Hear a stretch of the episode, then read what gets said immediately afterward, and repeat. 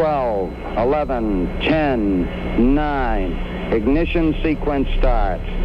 6, 5, 4, 3, 2, 1, 0. All engine running. Liftoff. We have a liftoff.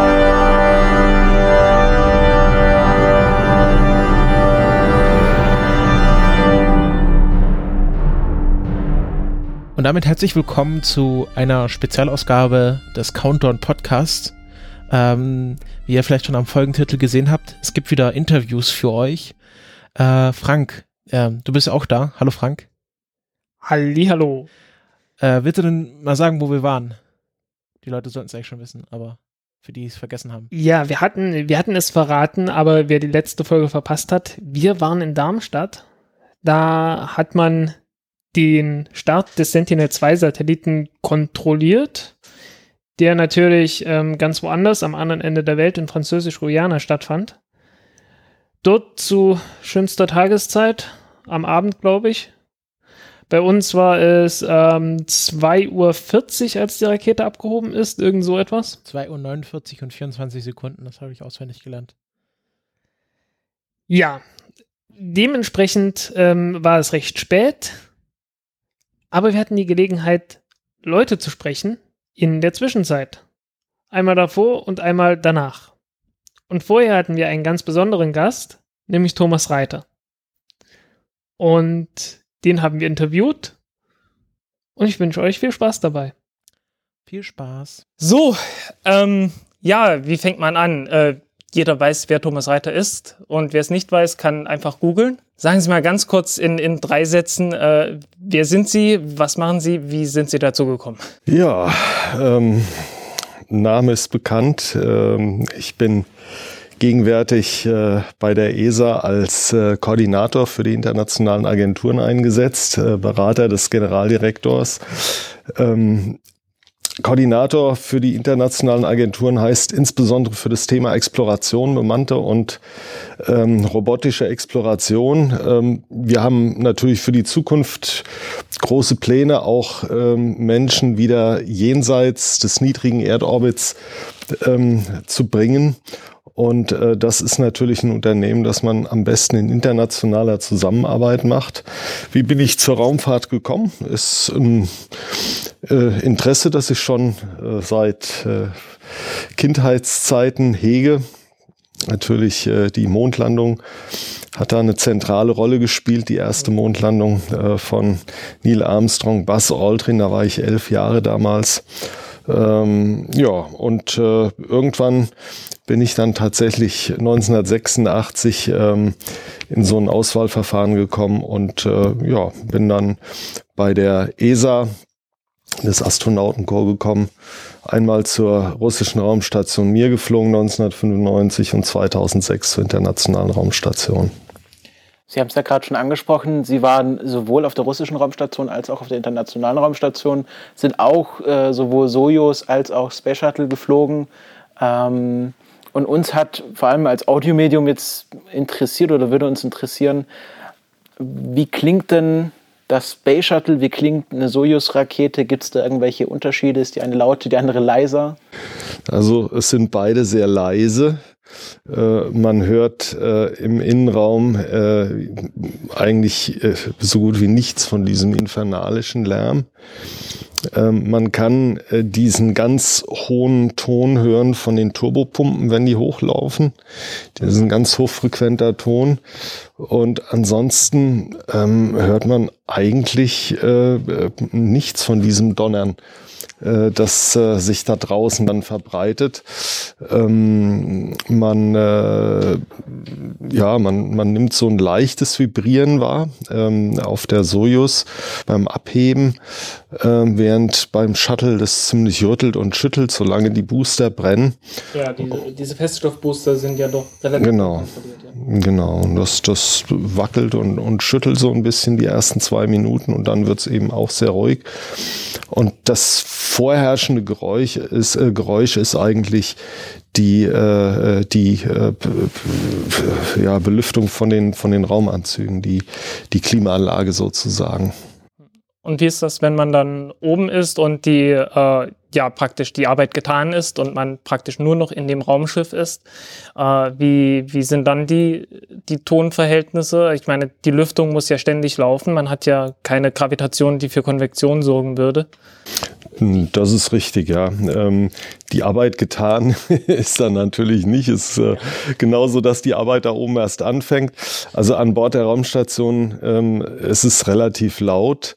Ähm, an Bord der Mir-Station äh, waren das schon 72 dB und äh, einen gleichen ähm, Geräuschlevel hat man äh, auch auf der ISS heute. Es ist nicht überall gleich laut. Es gibt auch einzelne Module, die bisschen leiser sind. Gott sei Dank hauptsächlich die äh, Luftschleusen, in denen ist es ein bisschen ruhiger, weil dort keine eigene Lebenserhaltungssysteme sind. Da wird dann so ein Ventilationsschlauch reingelegt, dass dort ein bisschen sich die Luft austauscht.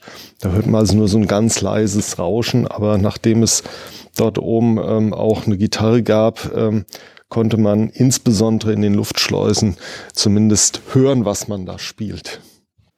Und wie ist das dann in den Schlafkabinen, sind die nochmal extra abgeschirmt? Weil ich kann mir vorstellen, beim Schlafen ist das besonders störend. Ähm, ja, die sind, die sind nicht so stark abgeschirmt, ähm, sind vielleicht ein bisschen, äh, bisschen leiser als äh, andere Bereiche in der Station, aber es ist zumindest so laut, dass ich äh, nachts immer mit, mit Ohren äh, Stopfen geschlafen habe, um einfach dieses hochfrequente ähm, Ventilationsgeräusch nicht zu hören.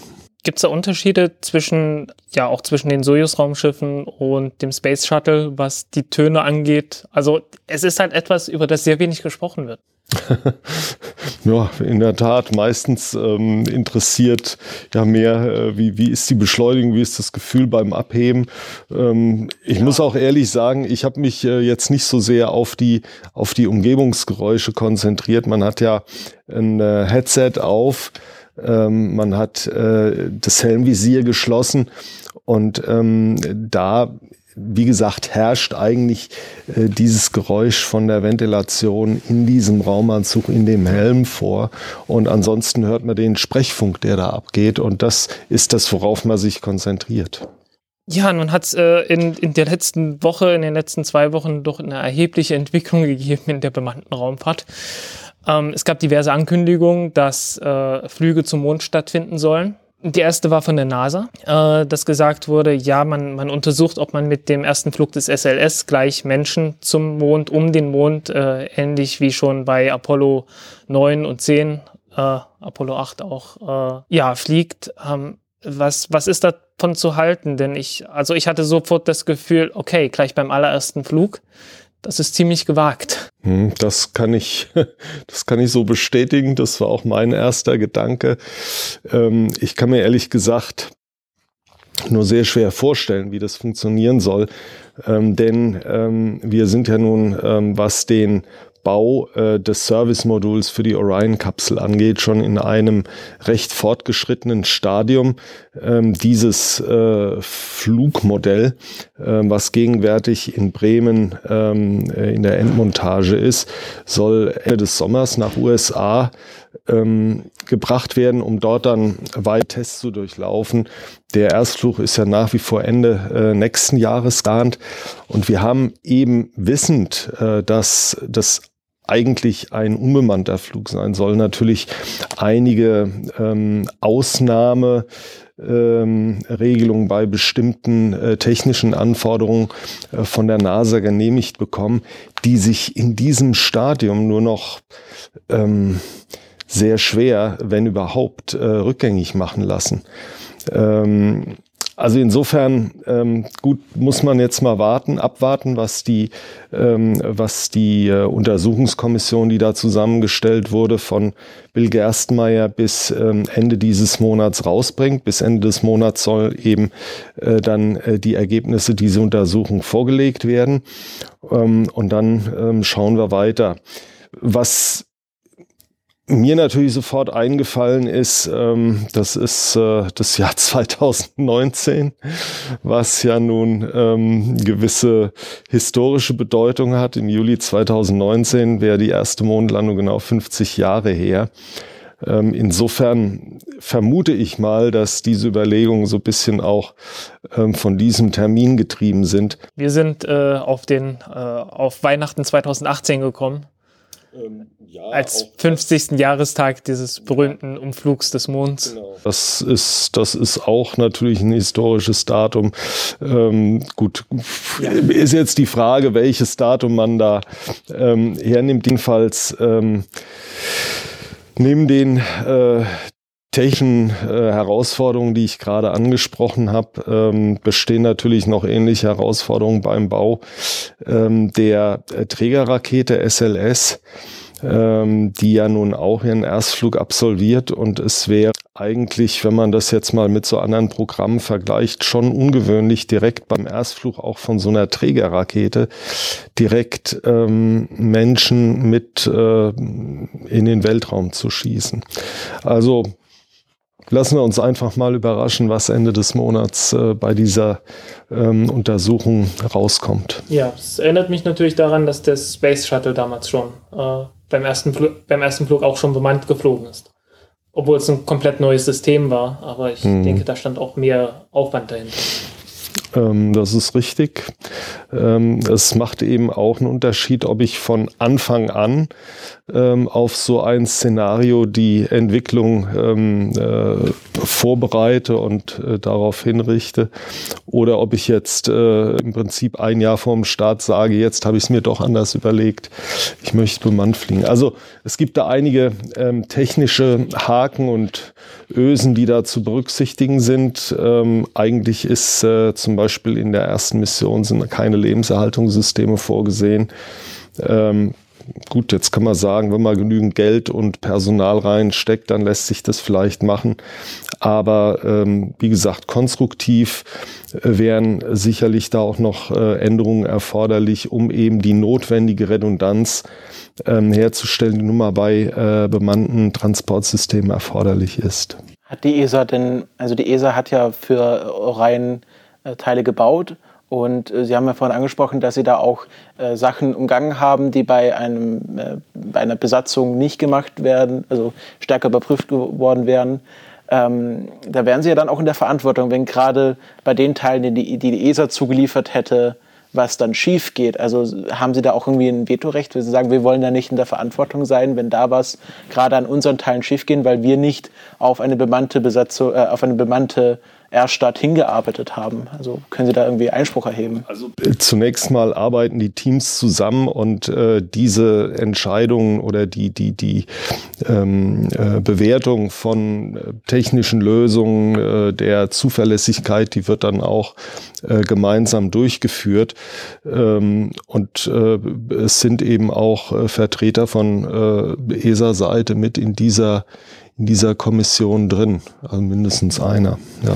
Ähm, jetzt zu, einem, zu einer, der anderen Ankündigung der Woche, dass SpaceX äh, 2018, äh, wir denken auch mal irgendwie dann gegen Weihnachten hin, äh, zwei Weltraumtouristen um den Mond schicken will. Ähm, und es gibt ja gerade viele kritische Stimmen, die diesem ganzen Unterfangen Weltraumtourismus kritisch gegenüberstehen. Was halten Sie davon? Ist das was, was auch irgendwie legitim ist oder sollte man sich eher auf die wissenschaftliche Raumfahrt konzentrieren? Ich denke, beides hat seine Berechtigung. Ähm, ich habe bei meinen ähm, Vorträgen äh, über meine beiden Missionen immer ähm, zu dem Thema Weltraumtourismus gesagt, eigentlich würde ich mir es eher für morgen als übermorgen wünschen, dass möglichst vielen Menschen äh, mal diese Möglichkeit gegeben wird. Gut, da sind wir noch weit davon entfernt. Ähm, gerade so eine Mission um den Mond wird wahrscheinlich noch ähm, um einiges teurer sein als äh, ein Flug zur internationalen Raumstation. Das äh, haben ja schon bereits äh, mehrere Flüge von Weltraumtouristen stattgefunden. Ähm, auch hier, denke ich, ähm, sind noch einige äh, technische Probleme lösen. Ähm, der Elon Musk hat sich diese Ankündigung sicherlich gut überlegt. Ähm, bisher hat er eigentlich alle äh, Ansagen, die er gemacht hat, auch eingehalten. Ähm, aber man muss sagen, auch äh, für so eine Mission ist eine neue Trägerrakete erforderlich, ähm, die noch nicht äh, geflogen ist bisher. Der Erstflug steht für Ende des Jahres an. Und dann ähm, müsste er eben äh, dieses System so weit qualifizieren, dass er damit äh, zwei Touristen wohlgemerkt ähm, autonom ähm, auf so eine Flugbahn um den Mond herumschießt. Ähm, natürlich ähm, ist das äh, eine Entwicklung, die gewissermaßen parallel auch zur institutionellen Raumfahrt läuft. Ähm, ich denke, wenn ihm das gelingen sollte, wäre das natürlich äh, erstens mal für ihn sehr großen Erfolg. Es wäre für die Raumfahrt insgesamt natürlich ein beachtlicher Erfolg. Und es würde auch äh, neue Möglichkeiten eröffnen, dann tatsächlich äh, Wissenschaft, Forschung ähm, zu betreiben. Der Mond ist ja nach wie vor von großem Interesse, sowohl ähm, was äh, die wissenschaftliche Zielsetzung angeht oder wissenschaftliche Fragestellung, was äh, das Nutzen von Ressourcen angeht, ähm, was die Frage angeht, Nutzung des Mondes als Plattform für weitere Explorationsziele. Und das ist ähm, ähnlich wie das auch in der Vergangenheit bei der Luftfahrt war, dann so ein Übergang zwischen, äh, sagen wir mal, institutionellen Aufgaben und äh, Initiativen und kommerziellen Initiativen gibt. Das ähm, würde sich hiermit also ganz klar zeigen. Als, äh, als Astronaut gibt es da irgendwie eine, äh, eine Grenze, wo man sagt, okay, in diese Kiste steige ich nicht ein. Die fliegt jetzt ohne mich.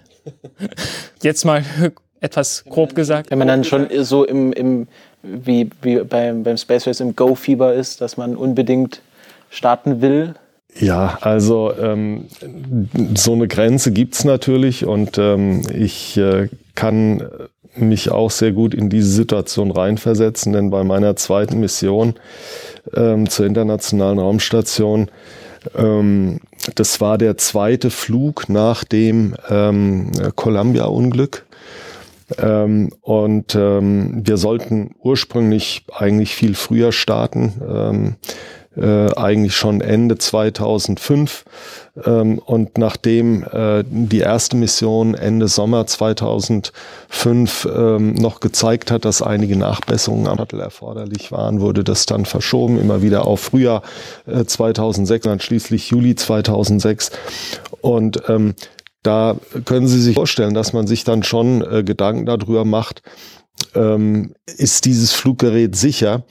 Ähm, ich kann sagen, dass äh, nach all dem, äh, was ich äh, dort erlebt habe, äh, davon überzeugt war, dass äh, all äh, die Techniker, die äh, ähm, eben für diese Mission zuständig sind, für den Bau des Shuttles, des Außentanks und so weiter, ähm, alles Menschenmögliche getan haben, dass das äh, sicher ist und Restrisiko bleibt. Und das ähm, ist einem eigentlich von vornherein bekannt, dass äh, dieses Restrisiko eben immer vorhanden ist. Also insofern äh, war für mich die Entscheidung klar. Übrigens beim äh, oder unmittelbar vorm Start, der erste Starttermin war der 1. Juli 2006. Dann mussten wir aus äh, Wettergründen musste das abgesagt werden. Am 2. Juli zweiter Versuch äh, auch wieder aus äh, Wettergründen abgesagt. Dann ist in der Nacht von 2. auf den 3. Juli ähm, ein Blitz in den Außentank eingeschlagen dann Teile äh, von dem von dieser Isolation abgeplatzt waren. Und auch da war ich äh, äh, waren eigentlich die ganze Crew nicht nur ich sondern die die gesamte Crew in den Prozess eingebunden. Und man hat ähm, äh, eigentlich Zuversicht gehabt dass wirklich alles menschenmöglich getan wurde. Wäre das nicht so klar dann würde man möglicherweise sagen okay ähm, das ist jetzt gefährlich. Nur bei so einer riesigen Organisation äh, wie der NASA äh, kann man sich das gar nicht vorstellen, dass die also leichtfertig äh, äh hier äh, Menschenleben äh, riskieren, um so einen Starttermin zu halten. Ähm, klar, diese, diese Limits, die existieren, aber man muss sich eben auch, bevor man die Entscheidung trifft, so einen Beruf äh, zu ergreifen, darüber im Klaren sein, dass ein größeres Restrisiko besteht, als wenn ich heute beispielsweise in ein Verkehrsflugzeug einsteige oder in welches Verkehrsmittel auch immer. Glauben Sie, dass das äh, Raumfahrt mal so sicher wird wie der Verkehrsflug?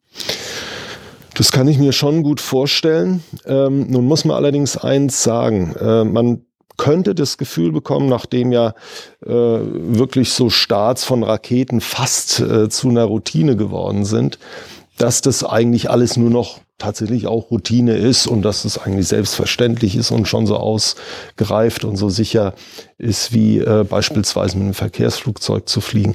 Äh, dem ist nicht so. Ähm, und leider gibt es halt auch immer mal wieder äh, ähm, Fälle, die einen das vor Augen führen. Beispielsweise im Anfang äh, Dezember letzten Jahres ist ein Versorgungsraumschiff, russisches Versorgungsraumschiff, ähm, gab es eine Fehlfunktion der dritten Stufe ähm, es gab in den vergangenen Jahren immer mal wieder Fehlstarts von äh, der russischen Proton.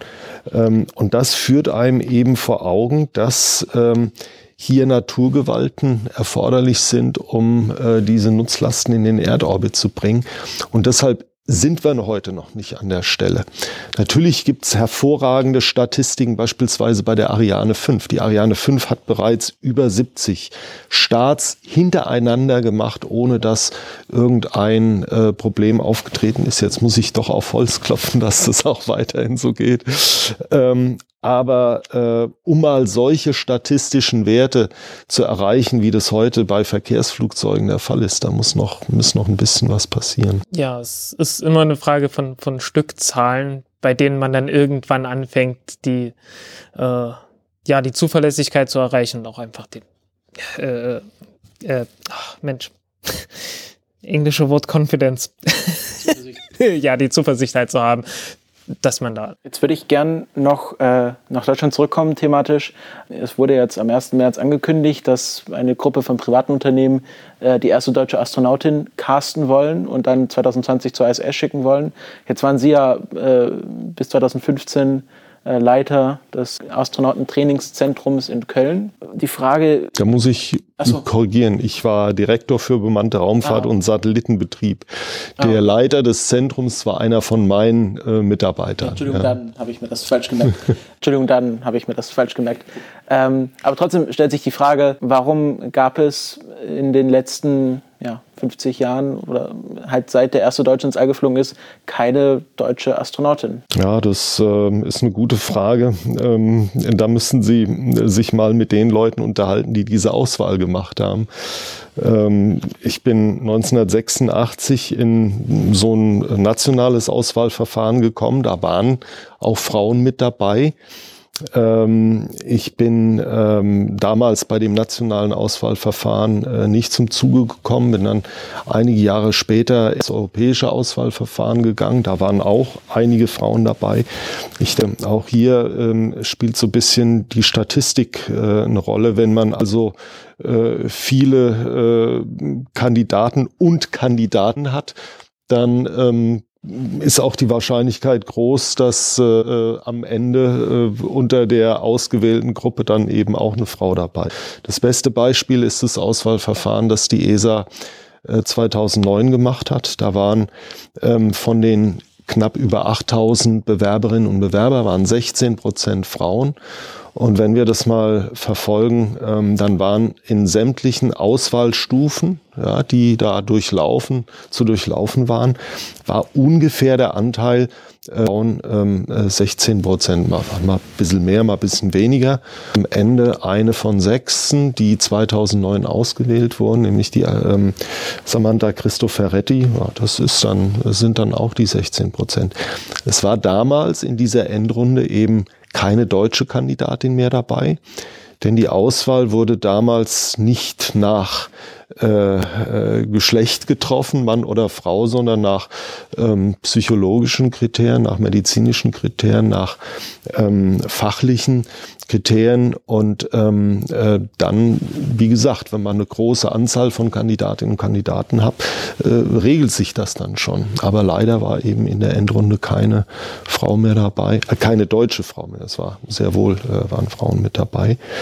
Ähm, wir freuen uns natürlich, dass äh, so eine Initiative ähm, ins Leben gerufen wurde aber ähm, äh, es ist eben eine rein private Initiative und ja, wenn die ESA irgendwann mal ein, ein, äh, wieder ein Auswahlverfahren macht, dann wäre es natürlich schön, wenn ähm, dort dann auch mal vielleicht eine Frau mit dabei ist. Vielleicht noch Zeit für eine Frage. Ähm, Sie haben jetzt äh, mit Amerikanern, mit Deutschen und mit Russen zusammengearbeitet. Und äh, es gibt ja doch äh, erhebliche Unterschiede in der Mentalität von, von allen dreien, was Risiko angeht, was äh, Zuversicht angeht und äh, was, ja, was würden Sie dazu sagen? Was, äh, was ist Ihnen da am ehesten aufgefallen? Also zunächst mal macht es einfach Spaß, in so einer internationalen Umgebung zu arbeiten. Natürlich, klar, jeder hat so seine Eigenheiten. Es wäre auch schlimm, wenn alle, alle gleich wären. Das wäre ja furchtbar. Ähm, und äh, das macht, äh, das macht die Zusammenarbeit eigentlich umso interessanter. Ich, ähm, äh, klar kann man da Unterschiede feststellen. Ähm, äh, in der Herangehensweise an, an, an äh, Arbeit, ans Lernen, äh, so im täglichen Betrieb. Generell muss man aber sagen, es gibt auch viele Gemeinsamkeiten. Denn eins ist klar, wenn man ähm, an Bord von der Raumstation arbeitet, dann muss man eben sehr diszipliniert sein. Und ähm, das ist vielleicht eines der gemeinsamen Vielfache, die äh, da eine Rolle spielen. Also ich habe diese internationale Umgebung sehr genossen. Ähm, wir haben, äh, wenn man dann nachgetane Arbeit äh, am Tag, äh, meistens ähm, ist das dann erst irgendwann mitten in der Nacht, dass man sagt, okay, jetzt haben wir alles erledigt und dann nochmal zusammensitzt und vielleicht zusammen aus dem Fenster schaut und dann mal so einfach gemeinsam diese, diese Faszination, äh, die äh, dieser Ausblick bietet, aufnimmt dann ähm, macht natürlich auch so diese Sichtweise von den von den verschiedenen ähm, äh, Nationalitäten, äh, die die trägt einfach, die bereichert ähm, äh, die Situation dort oben und und die Gespräche und ähm, ich habe das also von Anfang bis Ende sehr genossen. Ähm eine, es gibt ja jetzt ein Land, das dazugestoßen ist zu den relativ exklusiven Club der, äh, der, der menschlichen Raumfahrt, äh, nämlich China.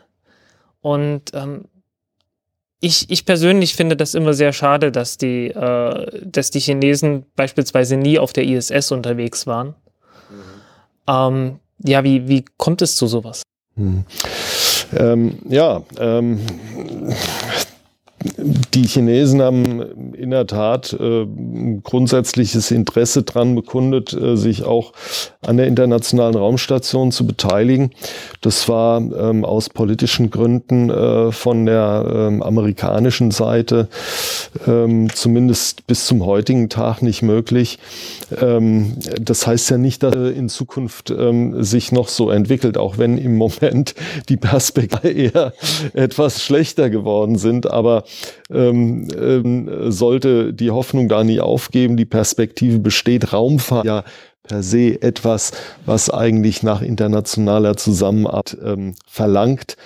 Und ähm, es ist schon ein bisschen schade, dass jetzt China im Prinzip ähm, Ende des Jahrzehnts eine eigene Raumstation aufbaut, die dann parallel zur internationalen Raumstation existieren wird. Ähm, wir haben in den vergangenen Jahren ähm, einen Austausch mit äh, der äh, chinesischen bemannten Raumfahrtagentur CMSA ähm, äh, gepflegt. Äh, wir haben drei Arbeitsgruppen gebildet, die ähm, sich also regelmäßig getroffen haben und auch heute noch treffen. Und zwar einmal zu dem Thema Astronautenausbildung, ja, dass man hier einfach mal so sich bisschen austauscht, wie machen die das, wie machen wir das. Wir hatten auch äh, Vertreter von CMSA äh, bei uns am Europäischen Astronautenzentrum gehabt. Der zweite Bereich ist ähm, äh, die Forschung, also wissenschaftliche Experimente. Ähm, hier haben sich ähm, äh, chinesische ähm, Wissenschaftlerinnen und Wissenschaftler an äh, Ausschreibungen für Experimente beteiligt. Und der dritte Bereich ist natürlich äh, Infrastruktur. Was können wir ähm, in Zukunft ähm, möglicherweise auch zu einer äh, chinesischen Raumstation beitragen? Es gibt ein Rahmenabkommen, das wir beiderseitig äh, darauf hinarbeiten wollen, äh, ein Europäer oder eine Europäerin ähm, Anfang des nächsten Jahrzehnts dann mal äh, zu der chinesischen Raumstation zu schicken. Und dann muss man natürlich auch sagen, okay, was können wir denn an Hardware da beitragen? Also das sind diese drei Arbeitsgruppen. Und ähm, ja, daraus kann sich natürlich auch ähm, äh, ein, eine weitere Kooperation dann über die bilaterale Europa-China hin entwickeln. Okay, wir sind am Ende unserer Zeit angelangt. Ich danke Ihnen, dass Sie sich die Zeit genommen haben. Ja, sehr gerne. Und äh, wir waren jetzt gespannt auf den Start von Sentinel-2B. Das machen wir.